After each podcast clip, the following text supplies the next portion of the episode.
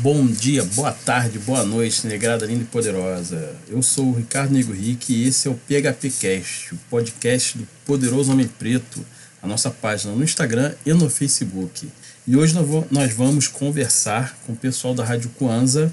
Vamos falar sobre web rádio e como surgiu a Rádio Kwanza, como a gente pode ouvir a Rádio Kwanza Rio. E junto comigo aqui para entrevistar esse pessoal, tem aqui o Nego Alan e o Marcos Lobo.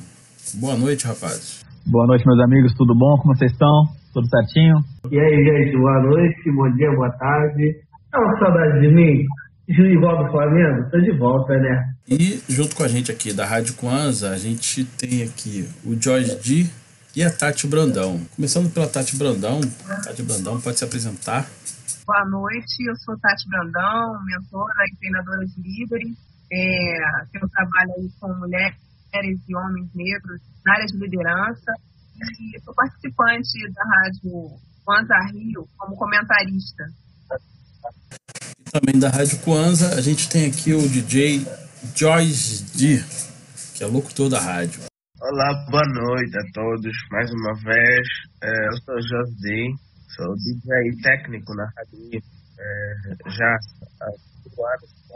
Também já passei por outras rádios e estou aqui hoje para falar com vocês sobre as web rádios, né, que elas trabalham, como as coisas acontecem. É, e como é, é, como surgiu a Rádio Kwanza? O que é a Rádio Kwanza? Bem, a Rádio Kwanza Rio é, é uma web rádio é, que surgiu. Vocês conseguem ouvir bem, né? Sim.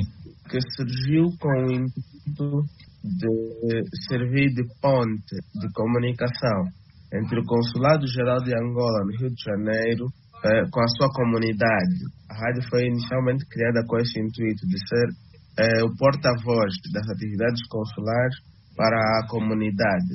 Eh, porém, por se tratar de um projeto que foi desenvolvido por jovens, ela foi ganhando mais seriedade e foi ganhando mais espaço, porque era simplesmente para a transmissão e, informação na é, passou a ser também um, um, um, lugar, um ponto de encontro é, onde a comunidade podia ouvir música da terra, onde a comunidade podia se entreter e ganhar outra, outras, outras proporções. Né?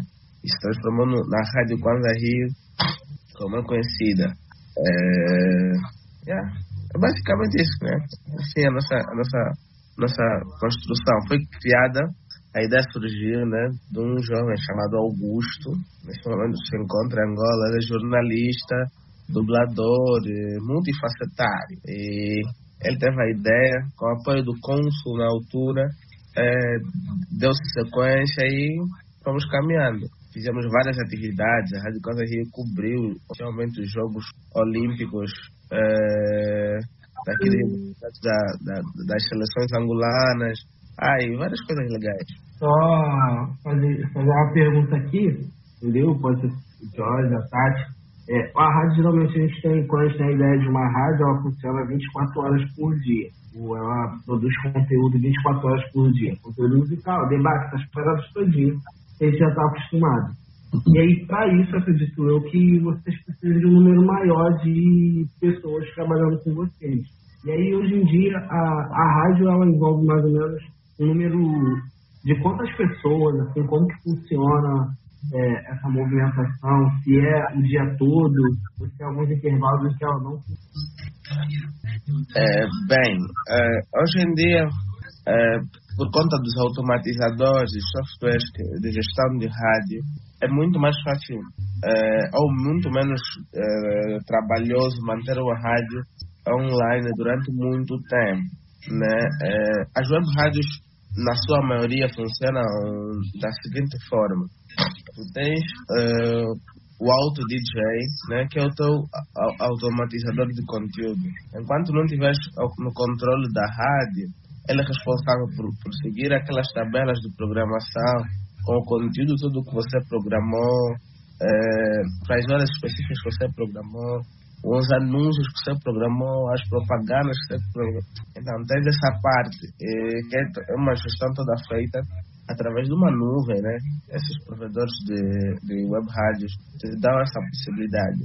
E tens a parte da operação dos programas ao vivo ou gravados, né? É, mas essa parte da operação você manda o sinal diretamente de um ponto para outro servidor. E tudo que você opera na hora, tudo que você faz, tudo que você fala vai em direito para as pessoas.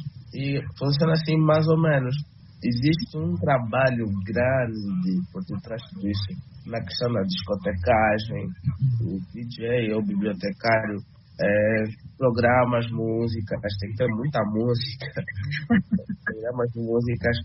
Se ele também tiver alguns outros programas gravados, ele programa aqueles programas gravados é, para passarem nas horas estipuladas previamente. Funciona mais ou menos assim. Então, torna-se um pouco menos complexo uh, essa gestão de rádios do que já foi antigamente. Antigamente era tudo feito na hora, né? Os jornalistas têm que estar ali na hora para fazer tudo na hora. Mas hoje em dia já nos safamos um pouquinho nesse sentido. Uma pergunta para a Tati agora. É, você é comentarista da rádio. É Kwanza que fala, gente? Me corrija se eu estiver falando errado, que às vezes eu sou meio burro, tá? Kwanza Rio. Kwanza Rio, perfeito. Como que funciona o teu trabalho de comentarista ali? Como que surgiu essa ideia de você comentar? É um dia na semana? Não sobre o que, que você fala? Boa pergunta como que foi, hein, Jorge? Na verdade. Deixa só, só deixar uma adenda aqui, que geralmente eu sou o cara que faço umas boas perguntas mesmo, sabe? Ah, tá. quer, quer um prêmio agora por isso? Quer um prêmio? Não, prêmio. Jorge, a primeira vez que eu estou participando, assim, sei que tem um, uma rixa aqui, entendeu? É, é, é, é. Ele ia fazer uma boa pergunta, mas eu sou mais bonita, ele fica com raiva disso. Entende? Na verdade, eu fui algumas vezes na rádio para dar entrevista. E era uma época já que eu, eu, estava bem. Eu estava dando bastante entrevista em algumas rádios. E acabei me apaixonando mesmo por rádio. É, eu já dei entrevista em TV, é, já dei para várias, várias formas. Mas assim, o rádio, eu achei muito. Eu, eu senti a participação do público é, muito ativamente, de mais perto é, e eu fiquei muito impressionada pelo retorno imediato. Na, nessa mesma época que eu cheguei lá, eu tinha dado anteriormente uma, uma entrevista numa rádio chamada Rádio Tropical, em Nova Iguaçu, que o tema era para as mulheres e quem participa, e teve mais participação de homens. Eu fiquei muito impressionada com, com aquilo, porque eu, aí meu, o meu tio, meu tio, que fica na barraca, ele escutou. Ele colocou na frequência da rádio e me escutou. Achei aquilo o máximo. Que o meu taxista me escutou. Eu falei, gente, mas que mágica é essa? Eu fiquei muito mexida com aquilo. Eu fui dando chamada para dar várias entrevistas. E eu, em comum acordo com Hermenegildo, eu, falei, eu não sei se eu propus, acho que eu que propus a ele. Foi em comum acordo. Propus a ele ao, ao Loi e aí eles conversaram e, e aceitaram como, como participantes. Entendeu? Aí foi assim, gostei. Que massa, legal. Tá, não, eu comecei da entrevista, eu comecei a gostar de falar.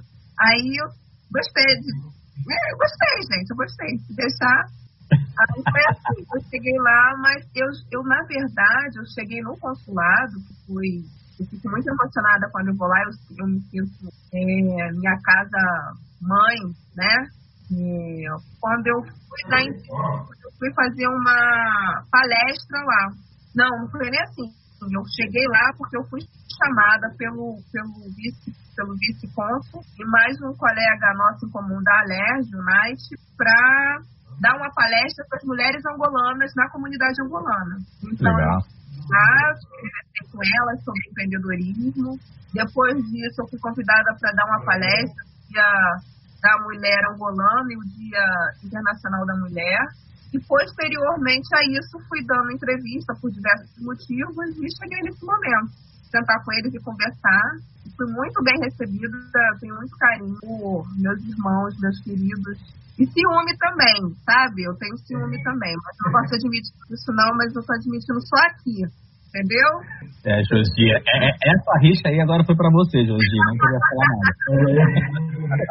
já, já, já, já senti isso há, há um bom tempo, já senti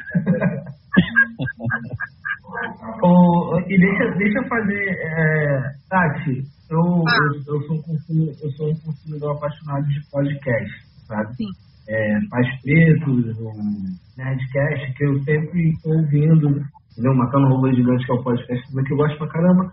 E aí, dentro disso, eu comecei a notar é, que o formato do podcast era mais ou menos é, aquela meio que bagunça de um monte de gente trocando ideia e conversando, como se você estivesse mesmo na roda de amigos, não era tão presente em alguns.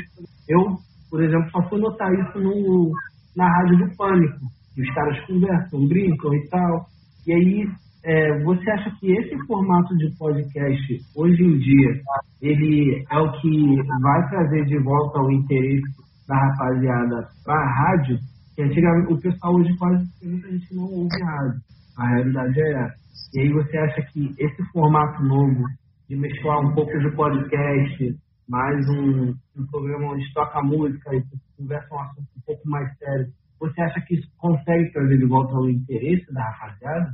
Olha, essa questão de interesse, eu acho que é um conjunto de coisas. Testar novos formar, formatos e utilizar sempre é interessante, mas precisa de muito mais coisa. Conteúdo interessante, não é?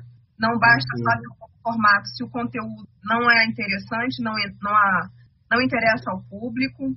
Outra coisa também é que hoje nós estamos disputando com tudo. Então, pela facilidade é, dos veículos de comunicação, dos streamers, né, como falam, hoje é, a disputa é muito grande pela atenção do público. Então, e tem uma coisa também, é necessário você entender em que contexto você está entrando, para qual público você está se direcionando e como você conhece seu público. Tá? Um exemplo que eu vejo aqui, o sucesso que Jordi, Jordi faz, é, trabalhando com suas músicas, da forma como, ele consegue atender a necessidade musical do público. E às vezes tá lá, toca uma música e tem que trocar por algum motivo, coloca uma, coloca outra, pediu essa. Então, assim, o Hermenegildo também, da forma como ele conduz, assim, há todo um processo. Então, assim, eu, eu sou a favor de novos formatos, de utilizar nova tecnologia. Essa questão de conversa, assim, entre um e outro, faz muito parte da nossa cultura, né? Da nossa Sim. cultura, se a gente buscar isso, vem de família, né? Quem não tem Receptivo. grande, aquela família que fala alto e conversa um e entra outro, se mete um. Verdade. Então, assim, vem da nossa natureza, vem da nossa cultura negra isso. E colocar música no meio também. Então, assim, eu acho legal. São formatos diferentes, é necessário ver o interesse do público, né? Qual é o público que está ali, o que é que ele quer. Mas eu acho que é tudo válido. Eu acho que tudo precisa ser feito com carinho. Estudar com carinho o seu público, pensar no conteúdo, a forma com que você vai falar, fazer a seleção com carinho das músicas ou do poema, se for um sarau, não importa, mas é, tudo é importante. Fazer com carinho, meticulosamente, é importante. E, Josh, é uma parada também que eu tava querendo te perguntar. É, da- no caso, você é o cara que fica responsável por tocar as músicas na rádio e tal, por estar mesclando, né? Toda essa parte mais técnica. E aí eu queria saber, é, quanta diversidade musical tem? Sempre um estilo que o pessoal pede direto, tipo, não, toca samba, toca só isso, toca só aquilo, ou você procura mesclar, ou então coloca um estilo só no horário direto, como que você trabalha mais ou menos isso? Bem, é, é, é, na- pelo menos na Rádio Kwanza Rio, nós procuramos mesclar. Né? É, o, o nosso automatizador tem vários tipos de músicas, vários tipos. De músicas mais antigas, as músicas mais recentes, que tocam em diferentes horários. Né? É, e nós procuramos dar sempre aquela mesclada.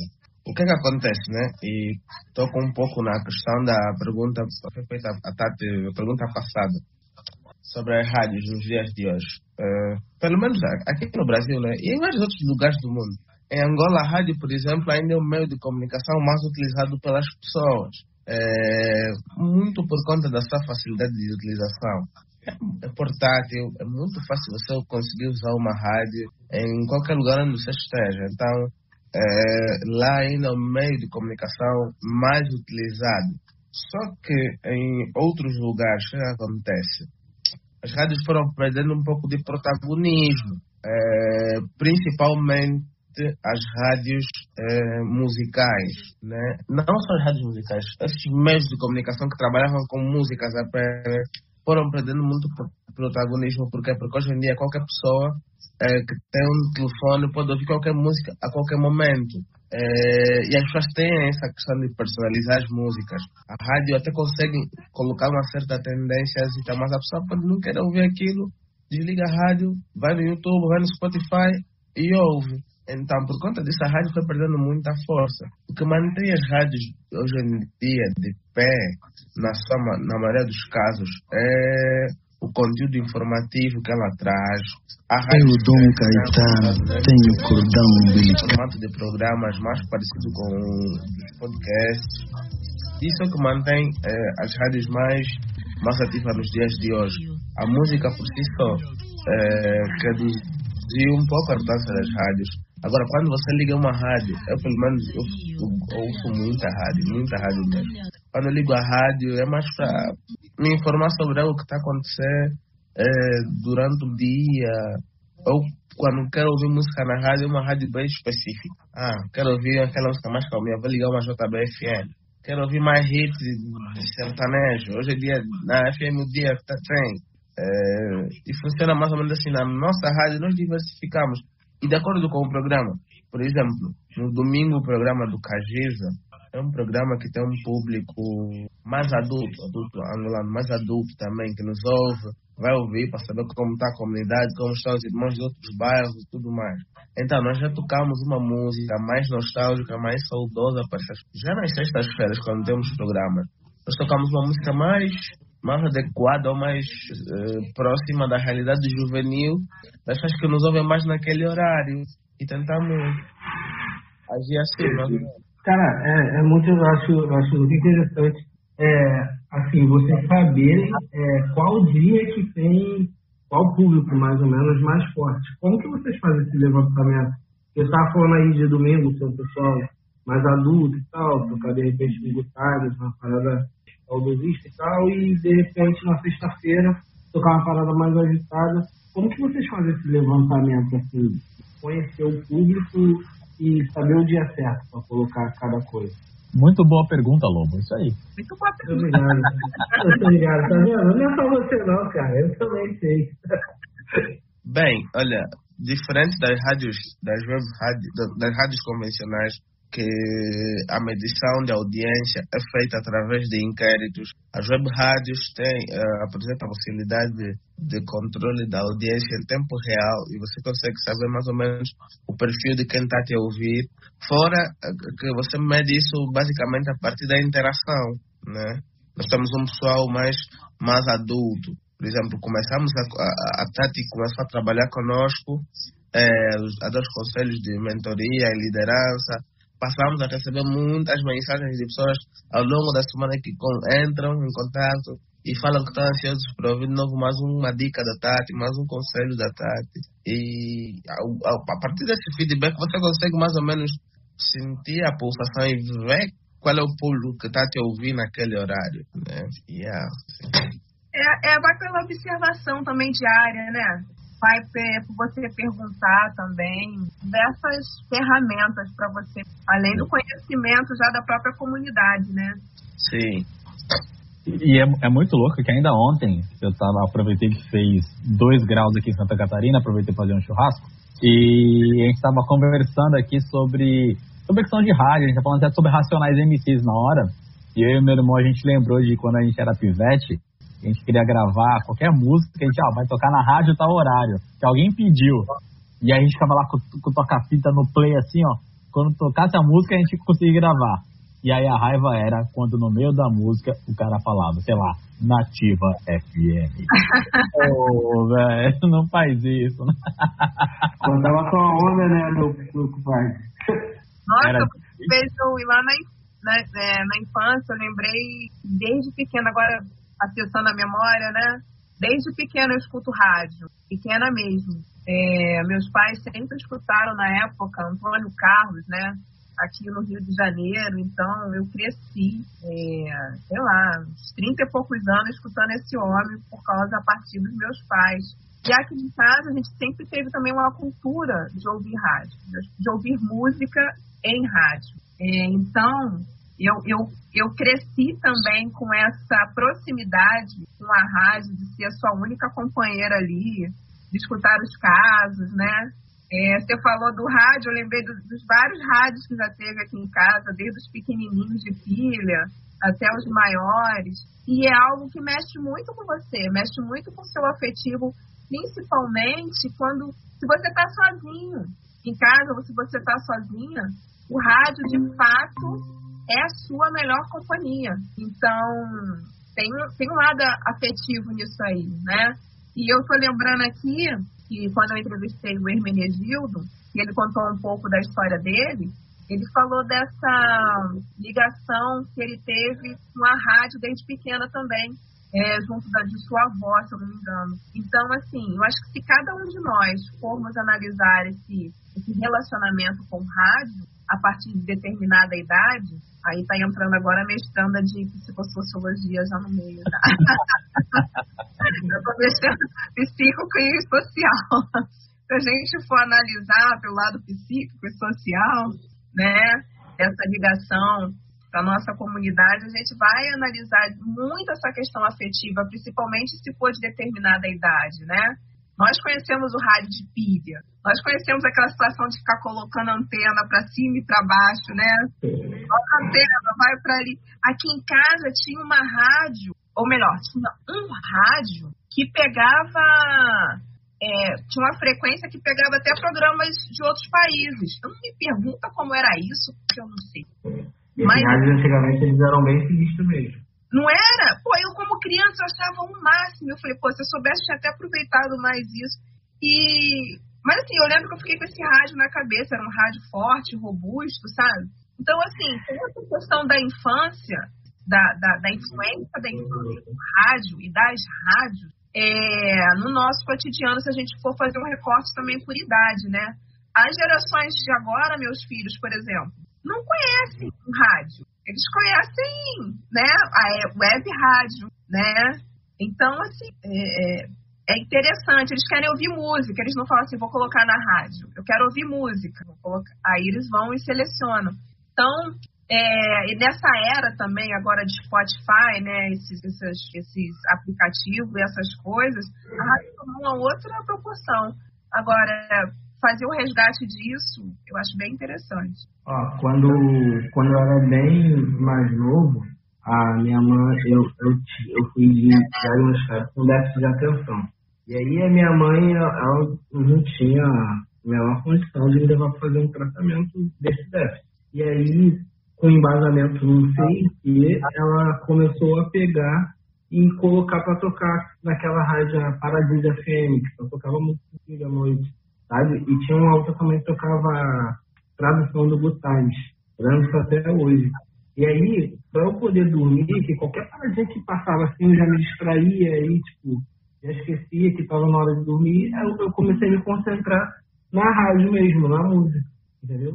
E aí, até hoje, assim, óbvio que tem momentos que eu, eu deito para dormir sem música mesmo, mas até hoje eu tô acostumado a estar tá dormindo assim, ou assistindo um filme, ou então ouvindo alguma música, e o meu sono ele melhora tipo, 100% com isso. Então, assim, acho que na vida de todo mundo, a rádio ela, ela se faz presente de uma forma mais forte, sabe? Mais marcante. Eu lembro que eu lembro que quando eu tinha uns seis, quatro, cinco anos, não, seis anos por aí, em casa tinha uma televisão e naquela, aquela era o meu melhor brinquedo ninguém ligava eu mexer naquela rádio. E então, a partir daquela rádio, até o som da televisão, às vezes eu conseguia captar. Eu ficava, eu acordava de manhã na altura, eh, existiam programas para crianças, eu ouvia os programas para as crianças, ouvia os noticiários. Quando chegasse assim às 18 horas, eu ouvia as radionovelas. Hoje em dia já nem se, nem se ainda produzem mais isso. Mas antigamente tinha muitas radionovelas, você ficava mesmo aí quietinho, acompanhar a, a trama toda de uma novela, só que na rádio. Ah, eu, a minha ligação com a rádio sempre foi muito boa. E eu nunca. Tanto que hoje em dia é um trabalho que eu faço e me sinto assim muito à vontade de, de, de fazer é, rádio. É... E depois tem uma equipe boa. Sempre tive a sorte de, na Rádio Coisa Rio, encontrar boas, uh, bons colegas do trabalho, ah, o que facilitava sempre o trabalho. Uh, com o Cajil eu já trabalho há um bom tempo, mas já trabalhei com outras pessoas. Já trabalhei com pessoas, inclusive, que, que eu ouvia enquanto era criança. Enfim, a rádio é, é uma coisa na qual eu tenho assim, um grande apreço, né? Pelo fato de fazer viajar sem, sem sair do lugar, né? Você tá chegando nas ideias. É muito legal. É. O, eu tenho uma pergunta para você, Jorge. Como que faz, como que é a formação para ser um bom é, DJ? Porque, assim, é, o seu nível de assertividade é muito grande e e comparando, aí quando você começa a comparar com outros, e como que, como que é feito isso? Dá dica aí para outros, assim, como que, qual é o pulo do gato? Primeiramente, eu gostaria de agradecer, né, pelo elogio. Acho que, em segundo, é, acho que uma qualidade muito importante quando se é DJ é ter um ouvido bom, né? Porque a partir de um ouvido bom, você consegue é, sentir, sentir as músicas de uma forma diferente e quando você vai observando o efeito de cada música é, para as pessoas, assim, de modo geral, tu passas a ter uma noção mais ou menos de, de qual reação cada música traz, qual energia cada música traz. E você, como um DJ, não deve simplesmente pegar e tocar. Não, vou pôr boas músicas que estão a tocar, vou pôr as músicas do top. Não. Acho que você, como DJ, é, acaba sendo também um gestor de energias, né? É no lugar onde você está. Você está numa festa. Então, você sabe que as pessoas estão acabando de chegar, estão assim meio acaiadas. Ah, vou tocar uma música que vai lhes deixar assim mais soltas, mais envolventes, mais envolvidas na, no clima. Ah, hoje, hoje o dia está, por exemplo, está tá muito frio. Não, vou começar a tocar assim uma coisinha, né? Que vai, vamos dar uma, trazer uma energia assim mais quente para o pessoal. E acho que no fundo é isso. Quando tens essa percepção, né? De, de que as pessoas estão num lugar, as pessoas têm diferentes energias e o ambiente tem também uma energia e quando consegues de algum modo manipular tudo isso é, e, e, é claro isso vai se aprimorando né? Através das músicas acho que você consegue interagir melhor com as pessoas. É, eu, eu, eu, eu por exemplo nas festas que toco nas rádios que toco nos lugares onde toco eu tenho um trabalho né uh, também hum, assim de, de, propor às pessoas ouvirem músicas diferentes. Uh, mas eu tenho um cuidado né de, de, de, de, por exemplo trazer músicas diferentes mas que eu tenho basicamente essa pessoa não olha essa pessoa vai gostar dessa música. É que não tem dentro da minha cabeça falou não essa música é muito boa não tem como ela gostar dessa música né? E trazer novos conteúdos através disso porque ao contrário, né, do que muitos, muitos dizem, os DJs também são artistas. E os artistas têm essa missão de trazer novos conteúdos, propor visões diferentes, é, em ambientes diferentes. Né? Então, acreditando nisso, é, eu desempenho o trabalho desta forma. Como é que faz para ouvir a Rádio Kwanza? É, pela internet? Tem alguma faixa no, no rádio? A gente sintoniza? Como é que a gente faz se a gente quiser ouvir a Rádio Kwanza? Uh, a Rádio Kwanza Rio, para ouvir, se você quiser ouvir ela agora, você entra no site www.radiokwanzahio.com.br ou baixa o aplicativo, tem o aplicativo Rádio Kwanza Rio no, na Play Store e na, na App Store. Tens também isso, essa possibilidade. É, quando nós estamos com programas ao vivo, nós costumamos a ter o live também no Facebook e no Instagram agora. Então, se você seguir a nossa página, sempre que nós entramos ao vivo, você é notificado. Aí você decide se quer ir assistir a transmissão com imagem, né? Nosso programa com imagem diretamente do estúdio. Mas se quiser só ouvir, se quiser fazer parte daquele só ouvir, é só ligar o nosso aplicativo é, que você vai conseguir nos ouvir eu, eu tava, tava ouvindo o, o Josh falar, E eu tava aqui lembrando que eu sou aquele tipo de pessoa que eu não posso ser a pessoa que bota música nas festas. Porque, por exemplo, eu começo a descobrir algumas músicas e eu quero que todo mundo ouça também, entendeu? Numa dessas, já teve festa que eu, eu fiquei vidrado numa música é, que é do Pavarotti com James Brown, num concerto. E aí eu falei, mano, todo mundo precisa ouvir essa música. E aí, tipo, tava tocando funk, todo mundo envolvidão no funk, ah, e eu famoso cortando pra botar um Pavarotti com James Brown. Entendeu? Então, assim, dentro disso foi, é, como o Josh falou aí, música é muito, é muito você sentir, você saber a hora, saber o momento, e ela provoca bastante coisa boa na gente. Eu já tive experiências de música clássica e gente até o coração dá uma acelerada quando, sabe, os caras vão mudando e depois você, ela faz você se acalmar também. A música ela tem esse poder. Entendeu? E aí eu queria saber se dentro disso, por exemplo, tem mais ou menos aquele ritmo que você toca, por exemplo, tá ali de manhã e tu fala, pô, não vou botar um funk agora, vou botar um negócio mais leve. Barões da pisadinha. Em específico. Pô, imagina, segunda-feira de manhã tu já naquela dança. Mas com, se, ou se vocês, na verdade, se vocês sempre procuram, tem um horário que vocês procuram colocar músicas novas e outro horário que, sabe, apresentar músicas no horário que para ser bem mais é, recebido. Hum, não, assim, é, não, não, existem horários para você tocar uh, músicas, né? Sei lá, existe meio que uma convenção de, dos DJs, né? Que as melhores músicas, as músicas mais populares, é, ficam para o momento de auge da festa. Isso é uma coisa que, pelo menos em festas, funciona assim. Agora, o que, é que você pode fazer? Por exemplo, você está tocando um funk 150 BPM, as pessoas estão naquele ritmo acelerado. Se você de repente colocar um pavarote, isso vai quebrar o, toda aquela, toda aquela energia da pista, isso quebra, né? As pessoas estão num ritmo acelerado, depois você põe uma música muito mais lenta, é isso, quebra. Mas, por exemplo, imagina que se você tá tocando uma música do Kevin Cris, a música mais badalada, e você tem um outro funk maneiro que você ouviu, sei lá, de um teu amigo, você sabe que aquilo é música de qualidade, você já aproveita aquele embalo e coloca aquela música nova que o pessoal ainda não ouviu. E a música, por ser boa, o pessoal vai, rece o pessoal vai receber vai receber de uma forma positiva, né? Já. É, tem aqueles DJs que também trabalham assim, né? É, vai misturando outros ritmos, está tocando um funk, de repente eles chutam um afro house, colocam um kuduro no meio, as pessoas, as pessoas ficam assim, nossa, que som é esse? Que parada é essa?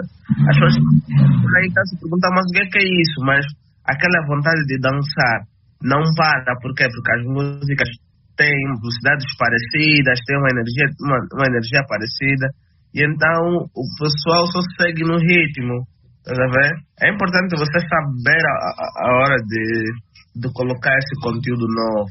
Olha, e no início das festas, no início, no início, no início das festas, né, o warm-up, normalmente é um horário que tende a tocar muita música nova também.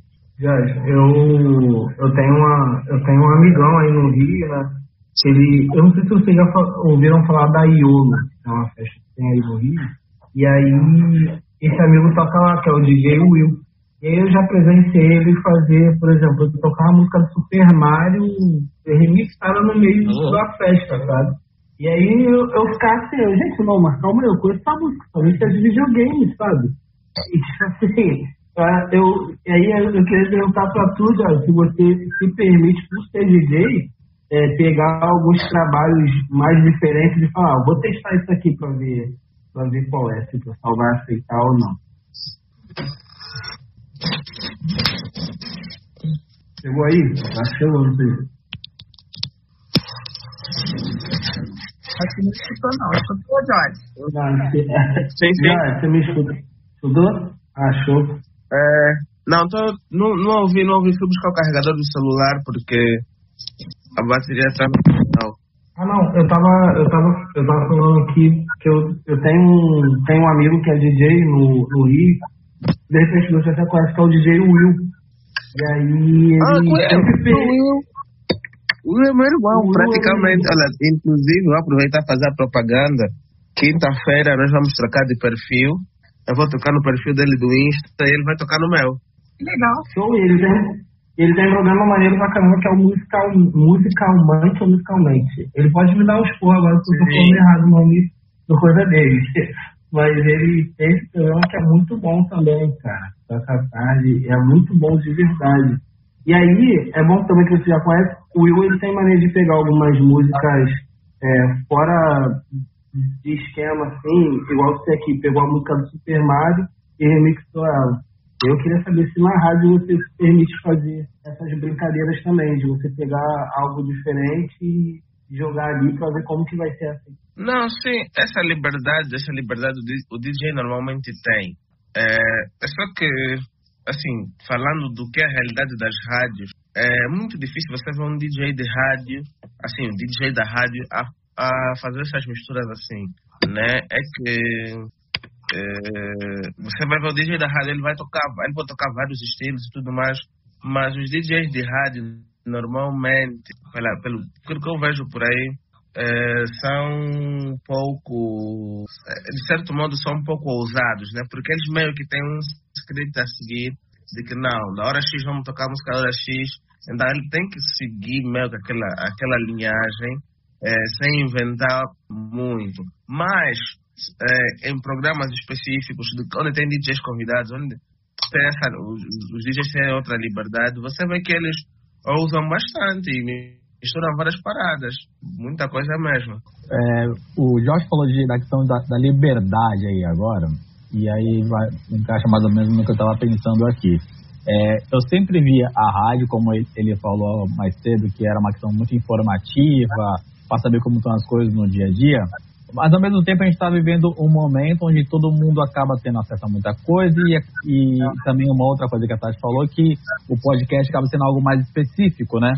Aí a minha pergunta é, como é que a, a rádio, eu não sei se a Kawanza Rio faz, lida com assuntos mais hum. políticos, por assim dizer, até da, da, nossa galera preta, por exemplo, se tem um espaço para isso ou não, ou só dá uma pincelada e toca o barco, como que funciona? Eu vou responder parte, você responde outro. E, bom, há umas questões bem puxadas lá que eu vejo, mas o Hermenegildo ele sabe trabalhar bem essas questões lá, né? Ele já tem uma maneira própria de resolver bem isso, de se posicionar. Eu acho que tem uma grande questão aí que não serve só para uma maneira, de uma forma geral, tá? Com questões Alô? Polêmicas, que é a questão é, do posicionamento, né? Eu mesmo, de vez em quando, me vem algumas perguntas caspiciosas, umas perguntas assim, que já no o Hermenegildo às vezes faz a triagem, me manda depois. Alô? Então, esse é o contexto. Hoje é, é bom para responder isso, amanhã você responde. Então, assim, varia muito, mas é uma questão mesmo de Alô? posicionamento, ousadia também. É, a gente tá, já, a gente tá te ouvindo. Caiu aí? Tá ouvindo, Josi? É.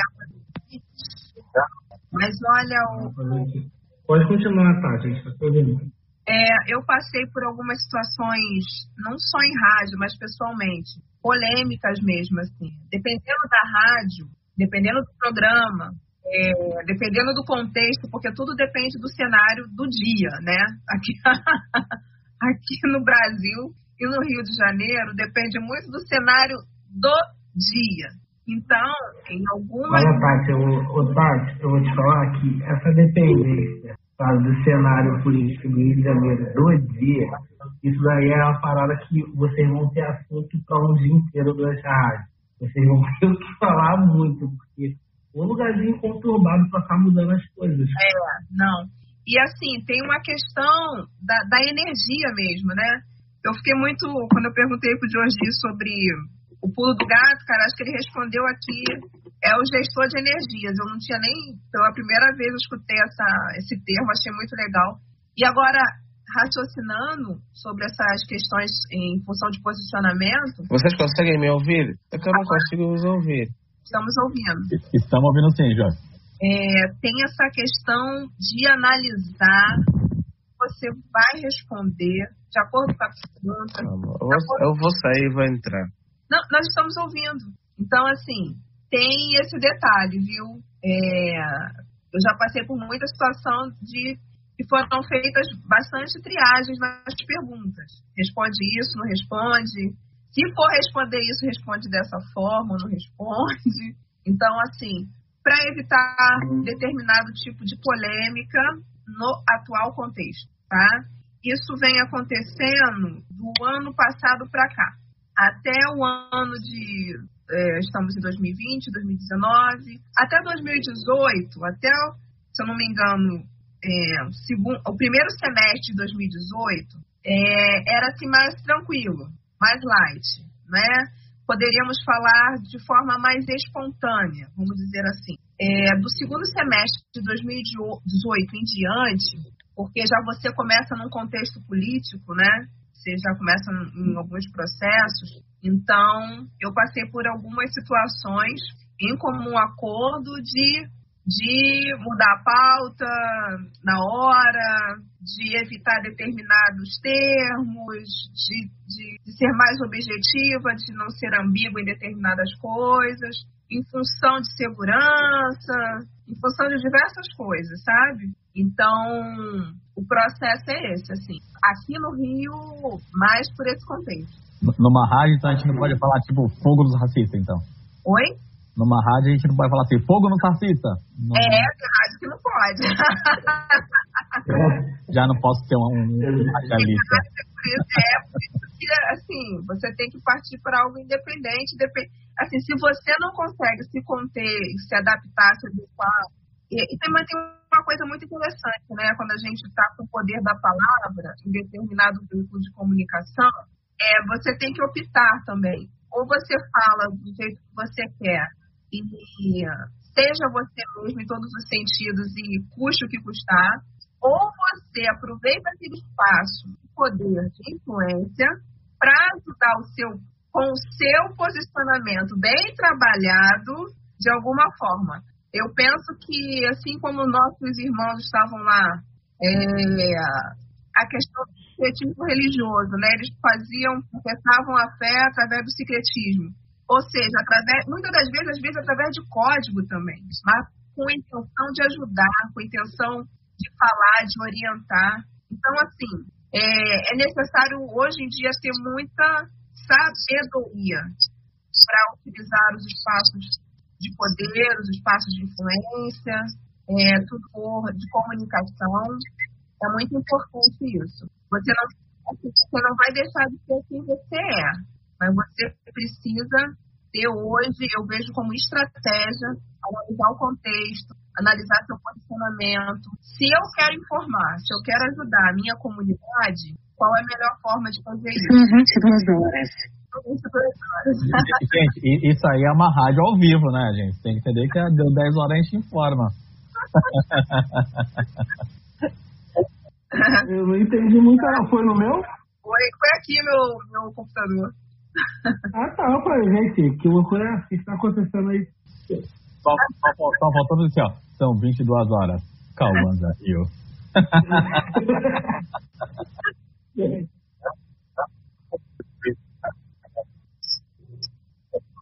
E tem outras rádios, é, consulares ou não, mas rádios sim, é, feitas para os imigrantes africanos que residem no Rio, Existem outras rádios, como a Rádio Kwanza, com, uma, com uma, um, um editorial afrocentrado, né, com um editorial preto, comandado e feito por pessoas pretas no Rio de Janeiro?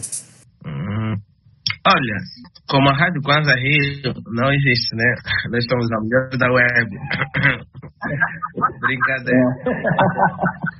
Mandou bem, mandou bem, mandou bem. Mas é, eu, conheço uma, rádio, eu conheço uma rádio da Bahia que trabalhava também com essa questão de, do, do conteúdo, dessa interação do conteúdo produzidos no Brasil e conteúdos produzidos no continente africano. Eu só não lembro do nome deles. É, quanto a outros, outros meios de comunicação que que dão suporte. Assim, a Rádio Kwanza Rio, eh, atualmente, por ser uma rádio consular, então, ela fica, ela fica meio limitada em termos de ações, né? Ela, para poder estabelecer vínculos com vários outros, outros meios de comunicação, ela teria que se emancipar do, do consulado. Então, por ela, por ela, por ela ter essa ligação com o consulado, ela é um pouco limitada, de certo modo, é, em, no que toca a alguns conteúdos. Então, é, no momento, estamos com poucas parcerias. Já tivemos mais parcerias, né?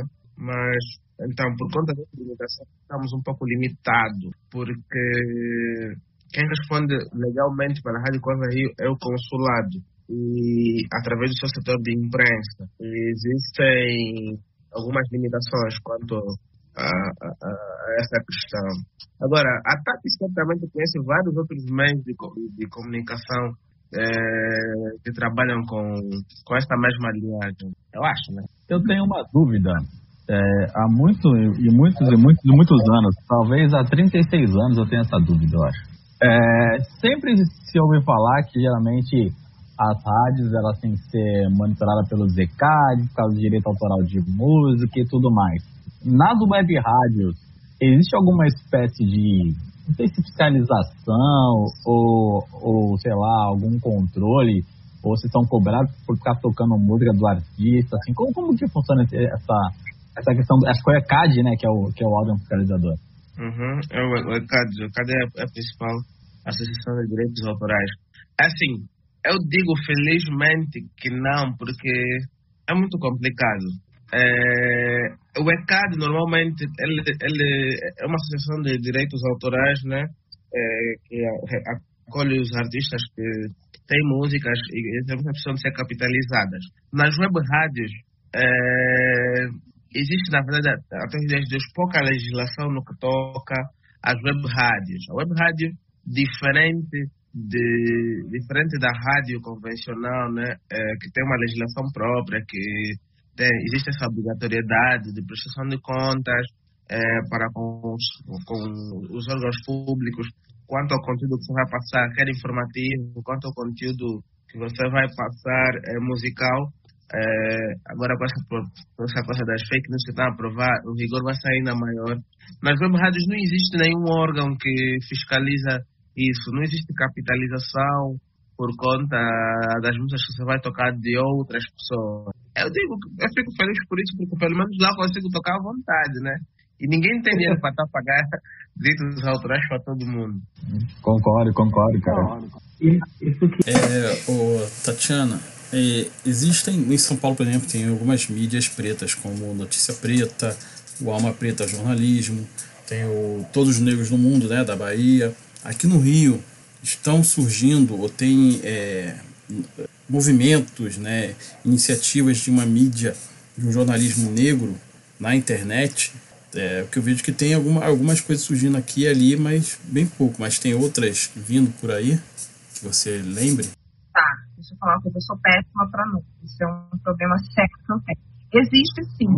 Tá? É, não, e o que mais é interessante que vem acontecendo é, que vem de muitas vêm de comunidades, né? Ou vem até da própria, das próprias universidades, do grupo universitário.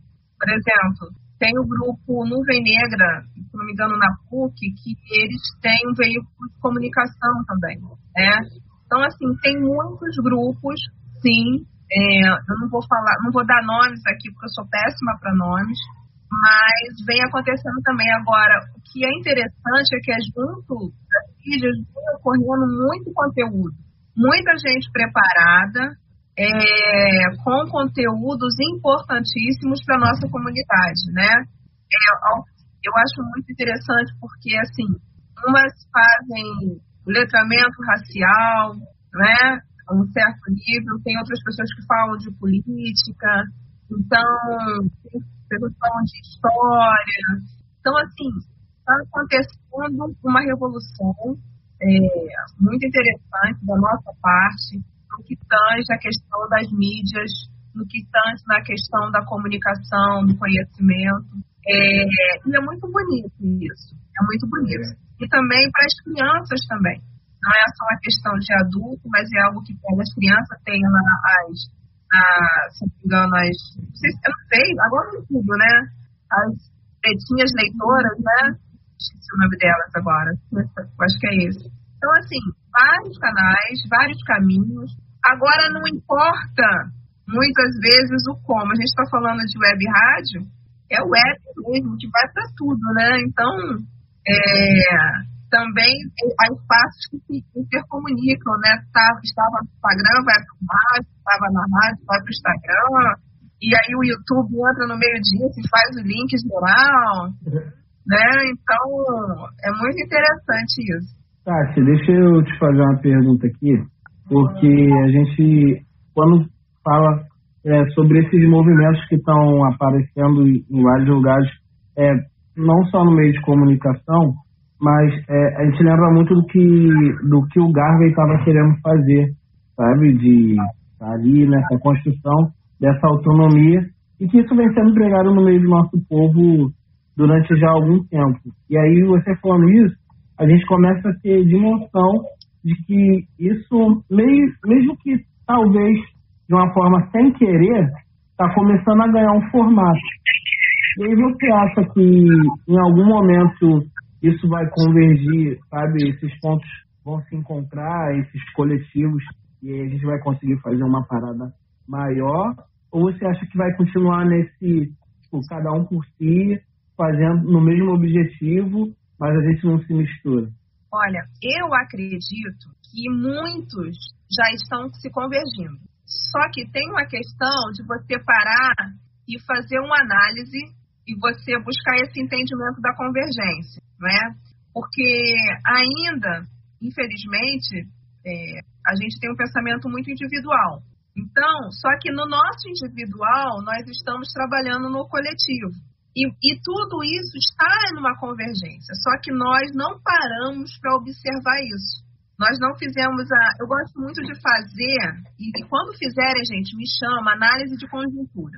Qualquer coisa que tenha análise de conjuntura, eu vou fazer, porque análise de conjuntura te dá uma noção de todo um processo. Agora, eu eu, eu, sou, eu sou bem otimista dentro da realidade, sabe? Eu sempre acredito que estamos melhorando, que estamos crescendo, que estamos evoluindo, evoluindo no sentido é, dos nossos objetivos enquanto população negra.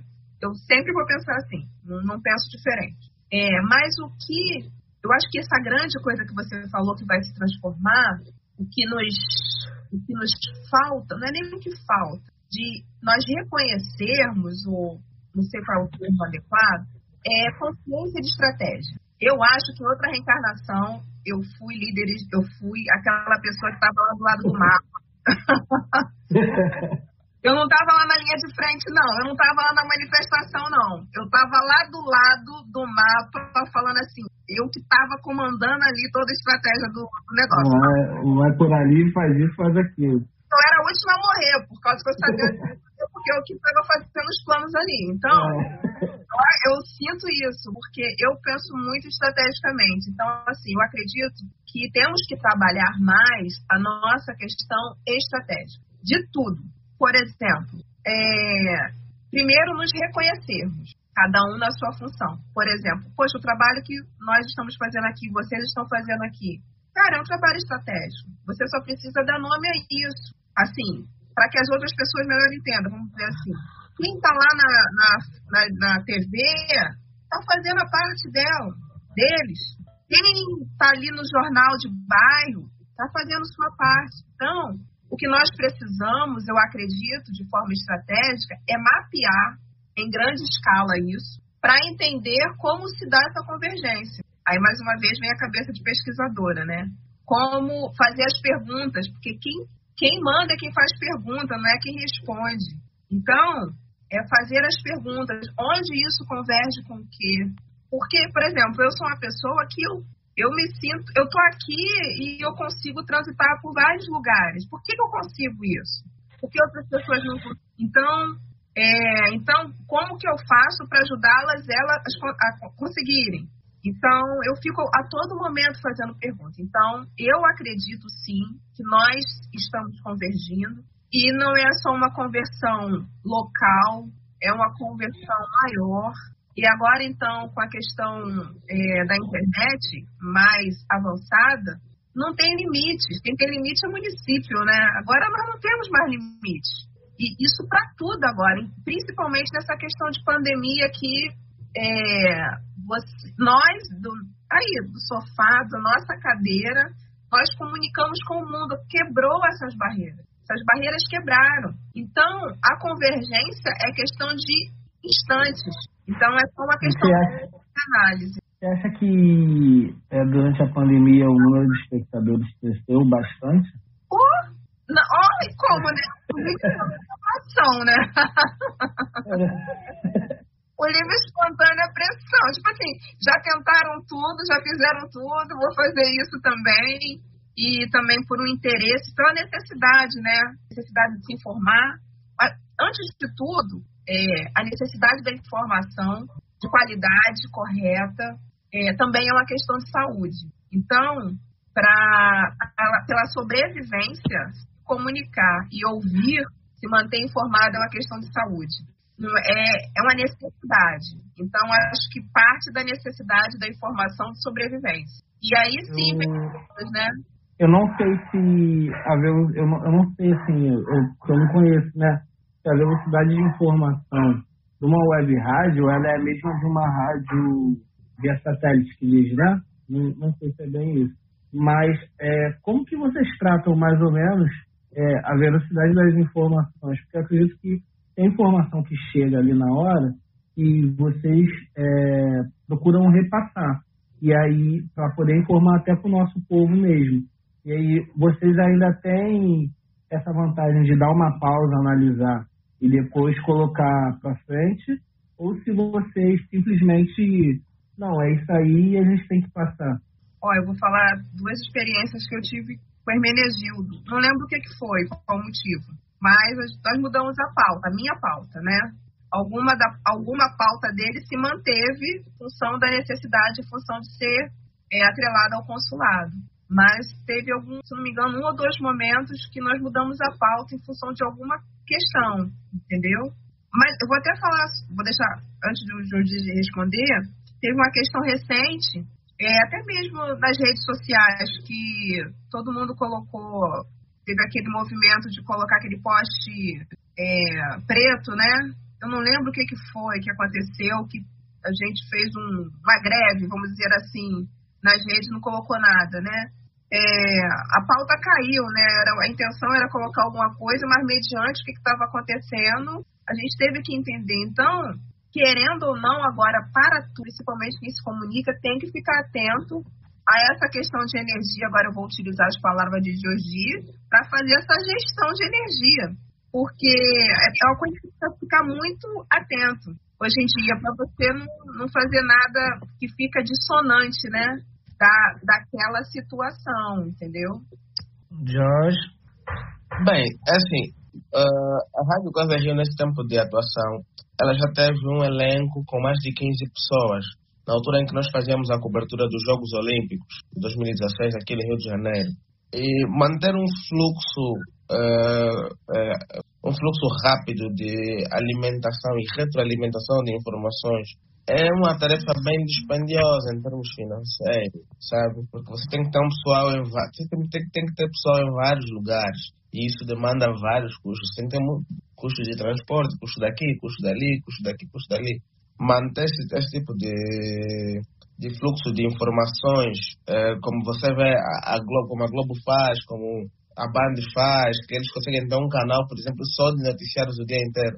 Isso é muito dispendioso. O que é que nós, que é que nós fazemos? Nós, eh, nós tínhamos as matérias de produção interna, né?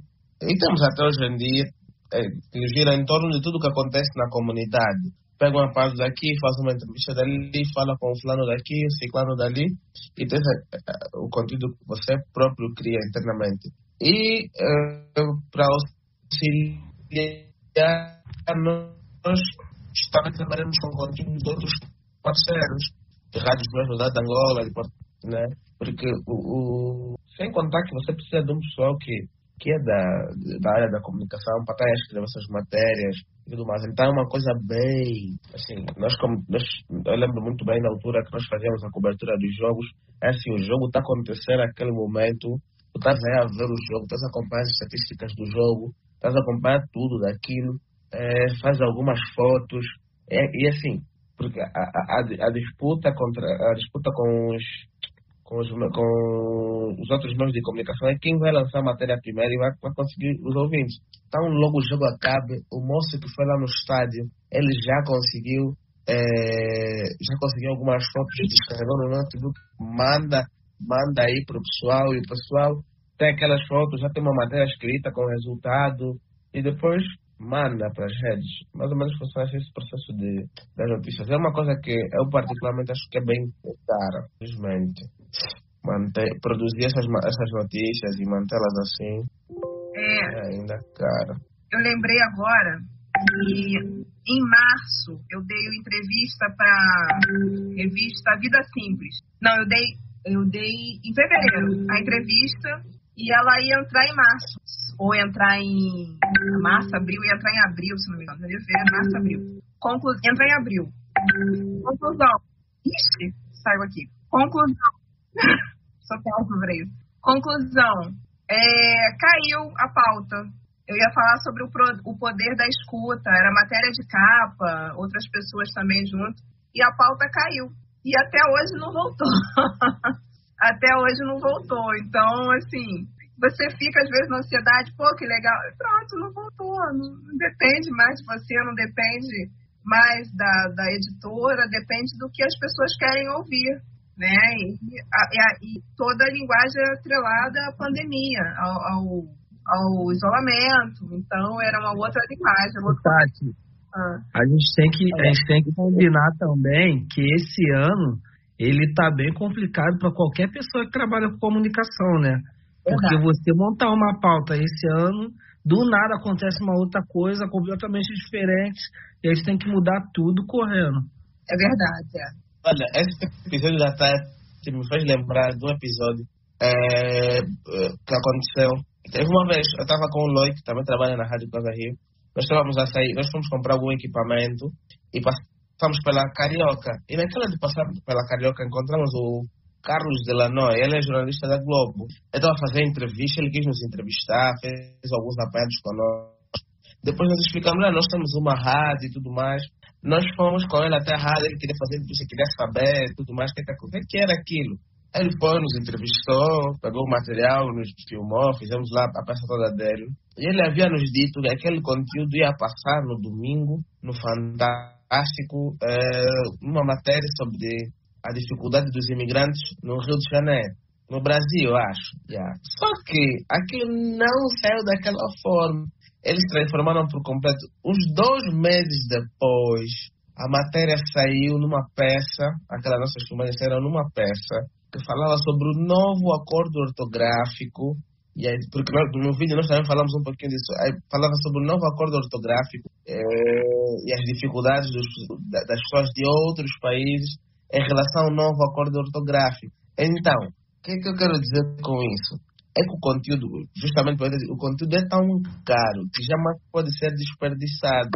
Eles não aproveitaram aquela, aquelas filmagens na, daquela forma que ele tinha dito que ia aproveitar, mas utilizando aquele conteúdo um tempo depois, né, para uh, um outro tema que também é bastante importante, e conseguiram utilizar aquele conteúdo. Porque, e agora imaginem, para você fazer isso, você tem que ter uma equipa de, de jornalistas boa, né, no mínimo, que consigam é, destrinchar bem essas matérias, é, aproveitar o conteúdo ao máximo. E é muito interessante isso. As pautas que às vezes caem, às vezes sobem. É, num outro programa, a gente entrevistou aqui o pessoal do Partido Negro, o Raízes, e eles estavam falando, comentando com a gente de que o professor Severo, né, que é um dos líderes desse movimento do Partido Negro Raízes, ele estava comentando com a gente que é importante que tenha não só um partido, mas tenham vários partidos, porque quando eles vierem, de repente, atacar para destruir, né, destabilizar a iniciativa, eles vão ter que escolher onde eles vão começar, porque não vai estar todo mundo reunido, não vai ser um alvo fácil, né? Vão ter vários movimentos surgindo, então dificulta é, desestruturar o movimento. Você não acha também que, por exemplo, é, essa seria uma forma estratégica de agir nas iniciativas que as pessoas podem estar separadas, que não precisa ser uma coisa homogênea, né? Porque às vezes a impressão que dá é que as pessoas estão brigando para que haja um padrão no movimento negro, para que haja um padrão do que é ser negro, de como se posicionar. Então as pessoas ficam discutindo vários detalhezinhos na internet. Olha, eu volto para quase na mesma estrutura de resposta que eu dei é, anteriormente. É necessário primeiro nós nos reconhecermos como cada um, a, importância que cada um está deixando em seu legado. Porque, assim, é, eu, eu acredito que não vi um mundo a passeio. É, isso eu tenho certeza. Assim como eu acredito que também ninguém veio. Então, quando a gente passa a ter esse pensamento, a gente passa por uma questão de respeito mútuo. Isso, isso é importante. Segundo, nós nos reconhecermos. Como assim, o trabalho que você está fazendo é importante porque eu não faria. Eu não vim com esse conhecimento. Então, é respeitar. Quando você reconhece o outro, você respeita a sua história, respeita de onde ele veio. Eu não entro muito nessas questões políticas e históricas, não. Eu sou mais de. Eu prefiro colocar minha energia no fazer. Eu prefiro. Enquanto eles estão discutindo, eu estou fazendo. Então, por isso que eu fico muito. Ao mesmo tempo que eu apareço muito, eu fico muito quietinha, porque enquanto estão discutindo, eu, estou lá no mapa, na estratégia, pensando, raciocinando. Enquanto está discutindo, eu já estou seguindo por ali, por, por, outros caminhos e fazendo. Então, é, eu, e também porque eu parto de uma visão muito espiritual.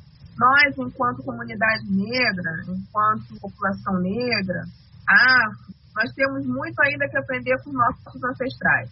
Muito. A gente fala muita coisa ainda da boca para fora.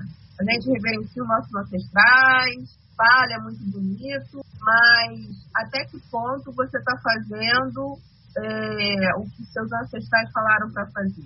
Até que ponto você está fazendo o correto? Não é o correto, mas utilizando a expertise que nossos ancestrais utilizaram. A sabedoria, né? Eu trabalho muito com... Um minuto, Jorge. Eu trabalho muito com a sabedoria dos pretos velhos. Muito.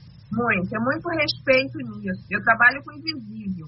Então, porque o invisível faz parte da minha estratégia, porque nossa ancestralidade também é invisível. Então, a partir do momento que você se coloca numa posição de parceria com a espiritualidade, você não perde tempo com coisas fúteis. Você entra nessa energia para entender o que está acontecendo para não ficar. É isso que está acontecendo, não vou ficar aqui não. eu vou para onde eu vou para onde eu me sinta melhor e aonde eu trabalho. Então, assim, quando eu falo estrategicamente, é são vários tipos de estratégia. É estratégia mental, é estratégia ancestral, é estratégia de educação, é estratégia de análise, de posicionamento, de reconhecimento, de tempo. Cara, a gente vem na Terra com um, um, um tempo X de vida, né? Agora, eu já vi gente vivendo até os 120, eu acho que eu posso chegar lá também. Mas como que eu quero viver e no que, que eu quero deixar? Então, assim, eu acho que é importante nós pensarmos a nossa vida de forma estratégica também. E quando a gente pensa o pequeno, uma coisa pequena de forma estratégica, todas as suas ações também são estratégicas. Então, assim, eu não entro, eu não entro em determinada discussão, você não vai me ver mesmo discutindo determinada coisa, porque eu não, eu não acredito nisso, a minha energia não vai para isso. Mas eu reconheço a importância de quem discute, porque a pessoa que está lá discutindo, ela tem mais know-how e expertise para discutir do que eu. Tati, só uma parada que é muito importante que você falou sobre essa ligação com a ancestralidade e hoje todo mundo fala sobre ancestralidade como se fosse uma parada fácil de se conseguir. E aí, recentemente, eu descobri que nem todo mundo vai ser um ancestral, que tem toda uma preparação, tem tudo, tem todo um, um conhecimento, uma caminhada para você se tornar um ancestral. E eu costumava dizer para todo mundo falar, não, eu quero ser ancestral um dia, que não sei o que e tal. Mas até para você ser um, um bom ancestral, para você se tornar um ancestral, você tem que saber, você tem que entender a energia que você faz parte, sabe? Você tem que entender o, o lugar que você está se colocando, entendeu? A gente não, a minha mãe ela costuma dizer que não dá para a gente comprar a briga dos outros baseado no que as pessoas que começaram aquela briga estão falando. Você tem que entender o que está acontecendo, entendeu? E hoje em dia é, a rapaziada tá só se jogando, só se jogando, e aí toma um baque, não sabe nem de onde veio, não sabe o porquê, mas quando for, foi ver, é porque pulou numa bala errada, numa pilha errada de, de alguém que estava merecendo aquilo ali. Aí eu volto para o que o Jorge falou, que eu vou usar isso, hein, Jorge? Você vai ver eu falando isso em minhas palestras, né? Essa questão da gestão de energia. Nós, enquanto. Cara, eu adorei isso. Descobri o pulo do gato da pessoa agora. É, em todos os momentos, em todos os lugares, eu acho que a gente tem que prestar atenção nisso, de forma estratégica. Como, como você está primeiro começando, como que você está fazendo sua própria gestão de energia, né? E que ambiente que você está, que está te ajudando, não tá? A sua energia está ajudando na energia do outro para evoluir, para crescer, para que seja uma boa energia. Então, assim, e quando a gente trabalha em parceria com os nossos ancestrais, respeitando o invisível, acreditando naquilo que não se vê, para quem não vê, então a, a, as coisas fluem, sabe? Então, o caminho eu acho que, que é esse, com muita estratégia, até porque, quando eu falo de estratégia, como já falei, esse meu pensamento, cara, eu fico pensando na questão de resiliência e resistência do nosso povo. Se hoje eu, como mulher negra, estou aqui conversando com vocês, vocês me escutando, quantas mulheres negras precisaram morrer para que eu estivesse aqui? Para nós estarmos tendo uma conversa é, com alteridade. Não é que a mulher seja melhor do que o homem, o homem seja melhor. Não, estamos aqui conversando de com, com alteridade. Cada um dentro do seu e está tudo bem. E outra questão também, é, a gente tem que olhar, é, voltando para a questão da pergunta da, da observação do, dos partidos, nós temos que sair da nossa visão de representatividade para proporcionalidade. Isso faz parte da estratégia. Que tenhamos mais pessoas em todos os lugares, seja na política, seja nas artes, seja em, em todas as artes, em todos os lugares, porque isso faz parte da estratégia. E nós precisamos pelo menos ser proporcional à quantidade da nossa população, no mínimo. Enquanto isso não acontecer, não é um lugar justo. E para chegar até isso, a gente demanda de estratégia. Por quê? Querendo ou não, a gente, a gente tem que partir dessa questão do racismo estrutural, né? O racismo estrutural é um planejamento de anos, de séculos. Então, assim, nós estamos aqui lutando é, por uma influência, por uma mídia, por uma resistência negra, por veículos de comunicação, porque não há justiça. Enquanto nós estivermos aqui dentro dessa necessidade, mas quando nós não estivermos só pelo simples fato de estar, não, eu quero. Não, é tudo com muita resistência. Então, por quê? Porque não tem proporcionalidade. Porque só tem representatividade. Então, a gente tem que tirar do âmbito da representatividade e ir para a proporcionalidade. É, eu gostaria de, de dar também um contributo né, sobre, sobre essa questão. O não, nosso irmão falou sobre, sobre essa criação de veículos de comunicação afrocentrados e é, como as diferentes abordagens ou perspectivas que as pessoas têm sobre afrocentricidade e assuntos relacionados à população negra é, gerariam, sei lá, uma um possível desencontro, né? É, é, quando esses, esses, esses veículos vão criar o seu conteúdo.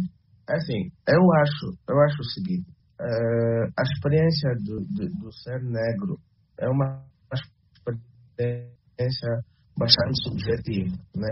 É claro que é claro que o processo de colonização, o processo de escravidão é, todos os pretos do mundo, se assim posso dizer. Porém, desde lá até os dias de hoje, nós estamos passando por várias coisas, tanto, né, não obstante isso, foram se desenvolvendo uh, diferentes abordagens. Eu, por exemplo, já di, gosto de uma teoria um pouco mais, uh, um pouco mais não, muito, mais uh, pan-africanista, que trabalha no sentido de dar autonomia ao nosso povo, né? Eu tenho essa abordagem, mas, por exemplo, posso encontrar uma amiga, sei lá, a Tati, tem uma abordagem um pouco diferente tem uma abordagem, por exemplo, que vai mais de, de encontro com a representatividade e ocupação de espaços. Eu falo, não, nós temos que criar nossos espaços. Não, mas a Tati chega e fala, não, nós temos que ocupar os espaços que já estão aí e também são nossos por direito. Nós, nós participamos na construção de tudo isso. Então, o que eu quero dizer com isso? É que a nossa existência e, no, e o nosso ser enquanto negros é tão subjetivo que criar um script ou uma forma de nos definir, ou uma forma de nos colocar todos como com os mesmos pensamentos é meio inviável. Eu acho que esses espaços mediáticos que têm uh, ganhando cada vez mais voz, né, têm que estar dispostos a dialogar com, com diferentes formas de abordagem, sabe? Eu, por mais que eu discorde de ti, é claro que a, a, tua forma de abordagem vai ter sempre alguma base aí, e tem alguma coisa que vai de encontro com as coisas que você viveu, né?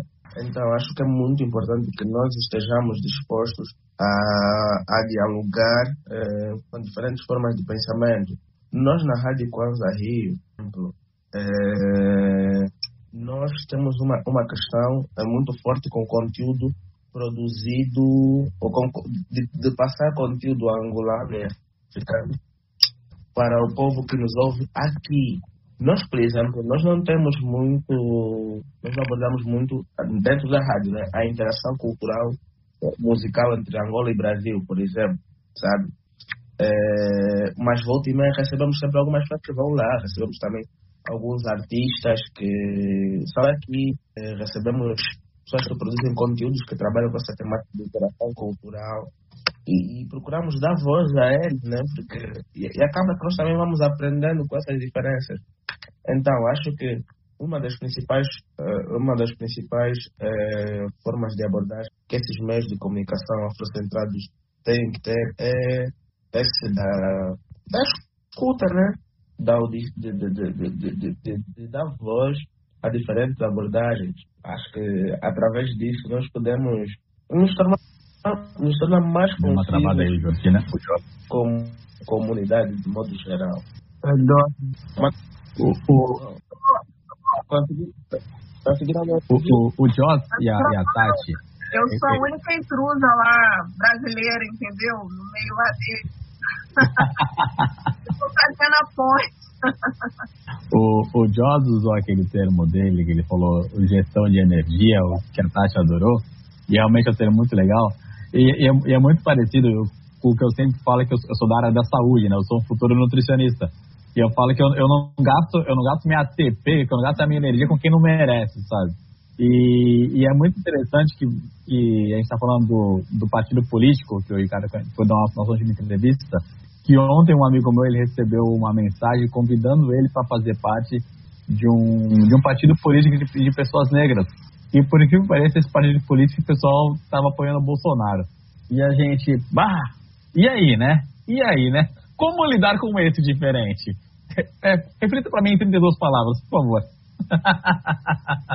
Muita oração, né? Não dá, né, cara?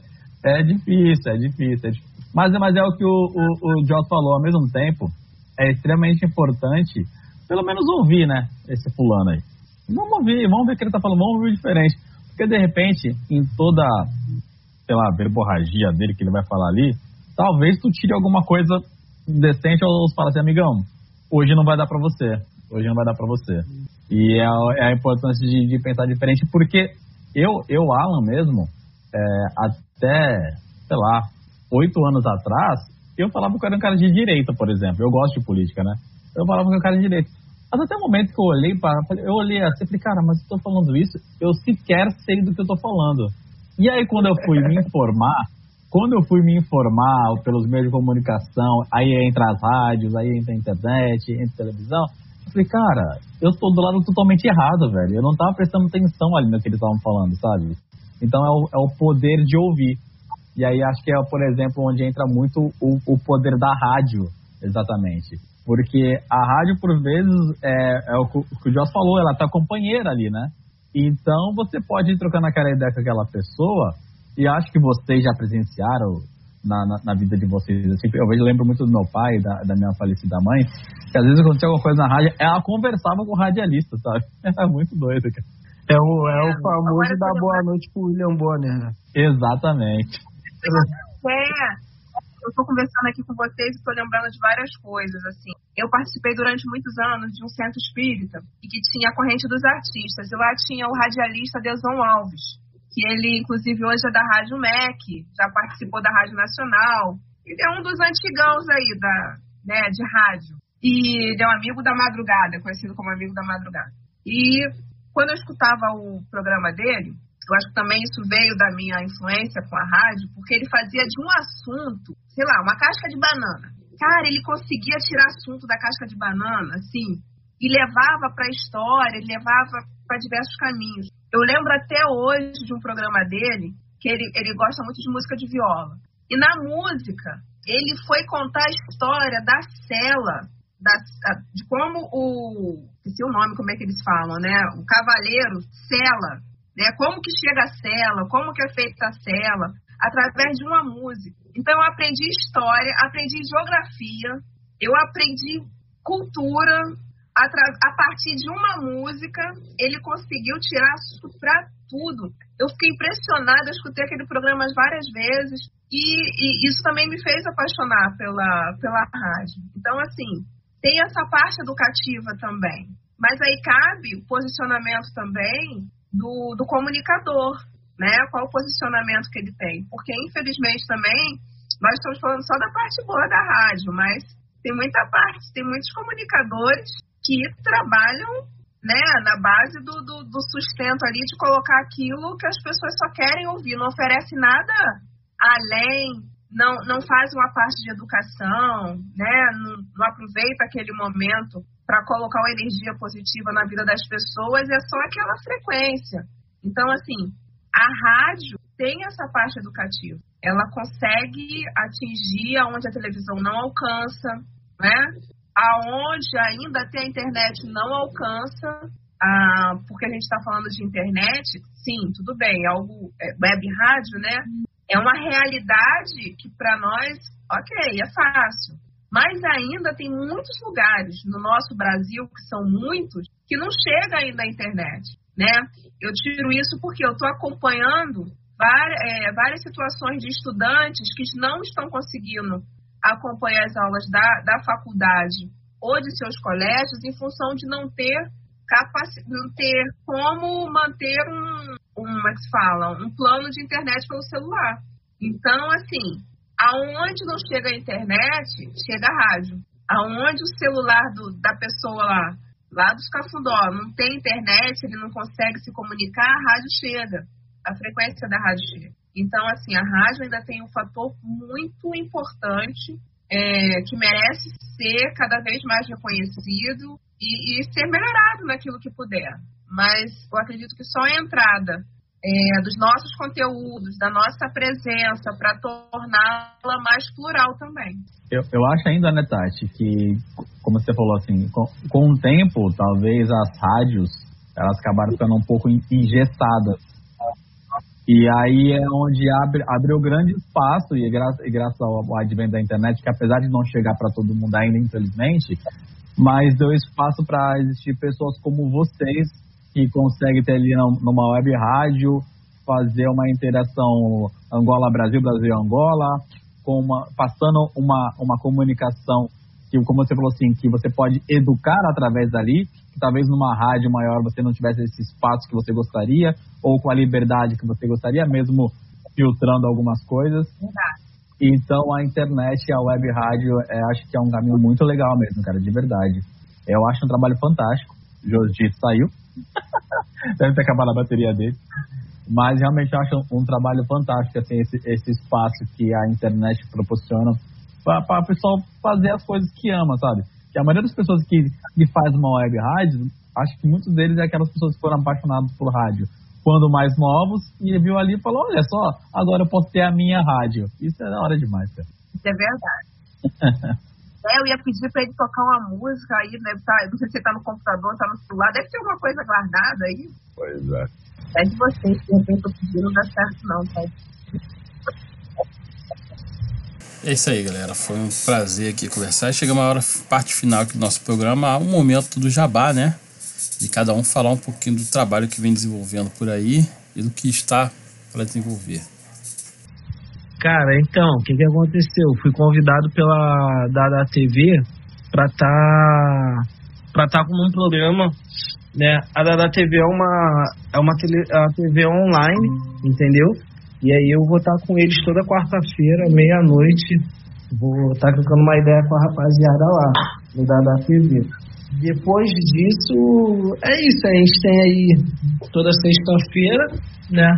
Na página mesmo do Poderoso Homem Preto. E estamos aqui, né? A cada 15 dias, toda segunda-feira, entendeu? Sem marcar mudança, sem marcar nada. Trocando ideia com a rapaziada aí, entendeu?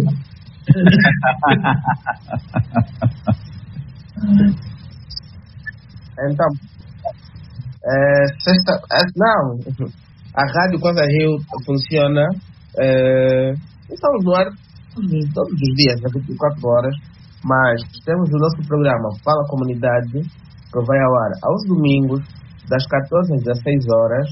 É, eu estou lá, o Hermenegildo Cajinha está lá. A Tati Brandão tirou umas férias, ela tá quebrando, não, tirar umas férias, mas estamos à espera dela. É, estamos é, ao vivo, todos os domingos, mais uma vez, das, das 14 às 16 horas. Ah, e quinta-feira, no meu perfil do Instagram, eu vou estar fazendo um, uma troca com o DJ Will Eu tô com o perfil dela, tocar no meu perfil. E para vocês que quiserem ouvir o meu som, conhecer as minhas músicas, as minhas paradas, vocês me seguem no, no Instagram. Josby, J-O-S-S-D-E-E. Josby. E é isso, pessoal. Eu acabei de seguir agora aqui. Bom, eu vou falar pro pessoal então. Seguir a minha página, a Black Health, onde ali eu, eu sou o cara que eu falo da, da vida saudável, né? Eu sou o chatão da turma, por assim dizer. Fico falando pro lobo beber água. Mas ali eu faço, falo minhas postagens sobre vida saudável, nutrição, educação física. Muito, muito na muito voltado para o nosso povo preto, graças a Deus. E aí, o, o, mais legal também é que eu, eu tô com um projeto que muito em breve vai sair, que eu vou fazer uma série de entrevistas com algum pessoal da área da saúde, fisiculturista, alguma coisa assim, tudo para entender um pouco mais como tá a nossa galera preta, principalmente, nesse meio tempo. O nome é muito, o nome que eu dei pro meu para de entrevista, ele é muito, como posso dizer, criativo, é de frente com o preto. Acho que nunca, nunca ninguém ouviu algo assim, né? De frente com alguma coisa. Os caras têm uma assessoria aí de comunicação, se você precisar, valeu?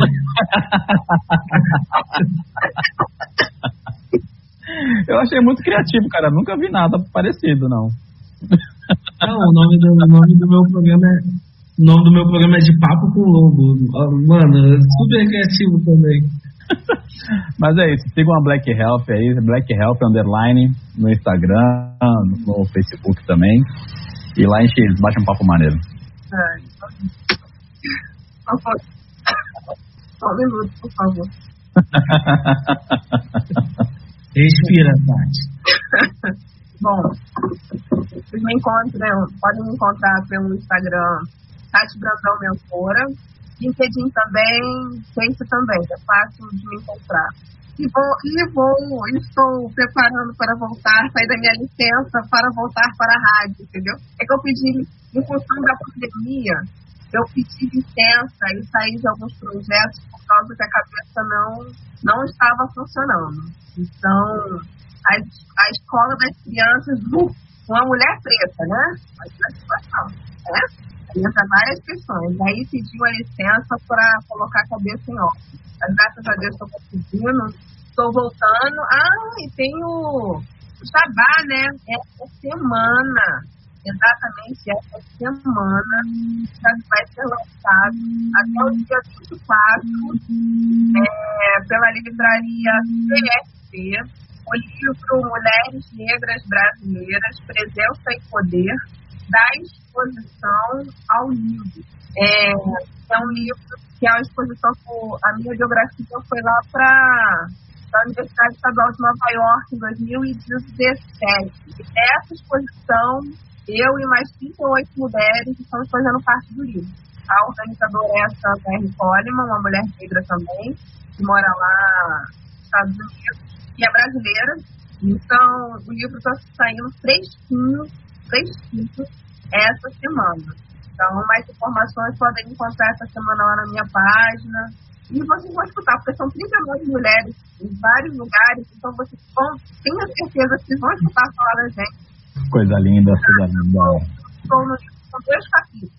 Um é a minha mini biografia e o outro foi a mini biografia da escritora Lia Vieira. Eu tive a ousadia de fazer, a ousadia, é, um, um sentimento dela, de fazer uma mini biografia sobre ela. Então é isso, para essa semana. É muito prazer falar com vocês, eu adorei, viu? Gostei muito. É, lembrando aqui que o, o Lobo falou que o programa é segunda, não. O programa toda terça está disponível no Spotify. Ah, desculpa, cara. Eu tô tirando o dia da nossa gravação. Desculpa. Ele tá ficando famoso, aí tá, tá perdendo a noção do tempo. Não, famoso não que dá moda de cabeça, cara, esse negócio de ser famoso. Os mimos, eu acho maneiro. Eu gosto do negócio de ter que ficar respondendo um monte de gente, não é comigo, cara. É, segunda-feira tem, é, assim como tem na sexta-feira, tem o Lobo lá na página Poderoso Nome Pri, dando seu, sua indicação lá. Na segunda a gente tem o Alan, né? Toda segunda-feira eu tô ali falando um pouquinho de, de vida saudável, nutrição, ou, ou como eu brinco, cagando um pouco de regra. um abraço,